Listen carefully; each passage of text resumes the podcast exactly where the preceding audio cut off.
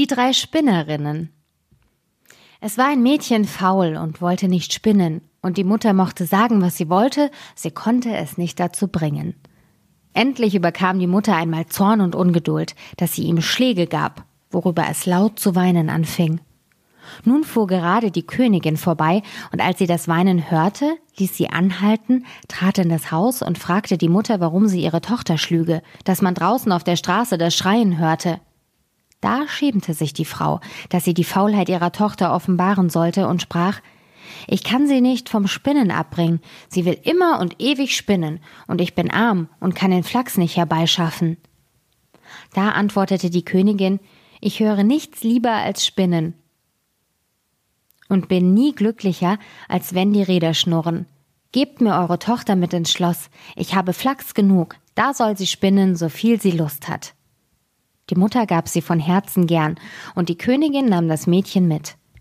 Als sie ins Schloss gekommen waren, führte sie es hinauf zu drei Kammern. Die lagen von unten bis oben voll vom schönsten Flachs. Nun, spinn mir diesen Flachs, sprach sie, und wenn du es schaffst, sollst du meinen ältesten Sohn zum Gemahl haben. Bist du auch arm, so achte nicht darauf, dein unverdrossener Fleiß ist Mitgift genug. Das Mädchen erschrak innerlich, denn es konnte den Flachs nicht spinnen und wäre es dreihundert Jahre alt geworden und hätte jeden Tag von morgens bis abends daran gesessen.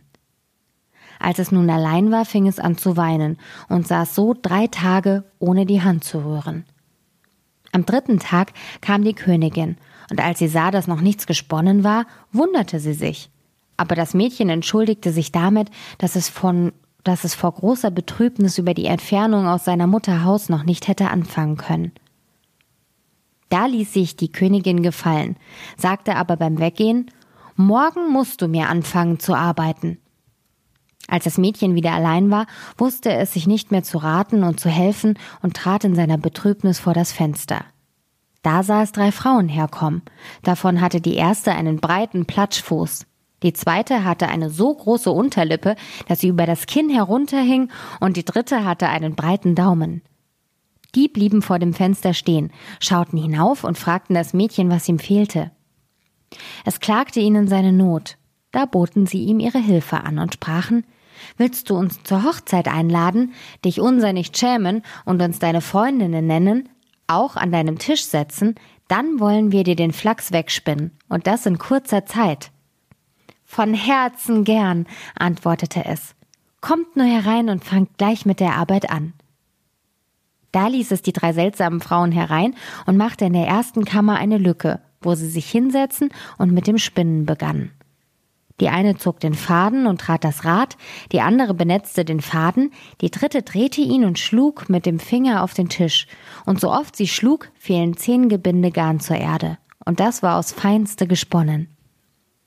Vor der Königin verbarg sie die drei Spinnerinnen und zeigte ihr, so oft sie kam, das viele gesponnene Garn, dass, dass diese des Lobes kein Ende fand.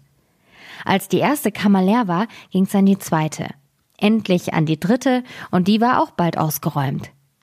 Nun verabschiedeten sich die drei Frauen und sagten zu dem Mädchen Vergiss nicht, was du uns versprochen hast, es wird dein Glück sein. Als das Mädchen der Königin die leeren Kammern und den großen Haufen Garn zeigte, richtete sie die Hochzeit aus und der Bräutigam freute sich, dass er eine so geschickte und fleißige Frau bekäme und lobte sie gewaltig. Ich habe drei Freundinnen, sprach das Mädchen, und da sie mir viel Gutes getan haben, wollte ich sie in meinem Glück nicht vergessen. Erlaubt doch, dass ich sie zur Hochzeit einlade und dass sie mit mir am Tisch sitzen. Die Königin und der Bräutigam sprachen Warum sollen wir das nicht erlauben? Als nun das Fest anfing, traten die drei Jungfern in wunderlicher Tracht herein, und die Braut sprach Seid willkommen, liebe Freundinnen. Ach, sagte der Bräutigam, wie kommst du zu der garstigen Freundschaft? Darauf ging er, darauf ging er zu der einen mit dem breiten Platschfuß und fragte, Wovon habt ihr einen so breiten Fuß? Vom Treten, antwortete sie, vom Treten.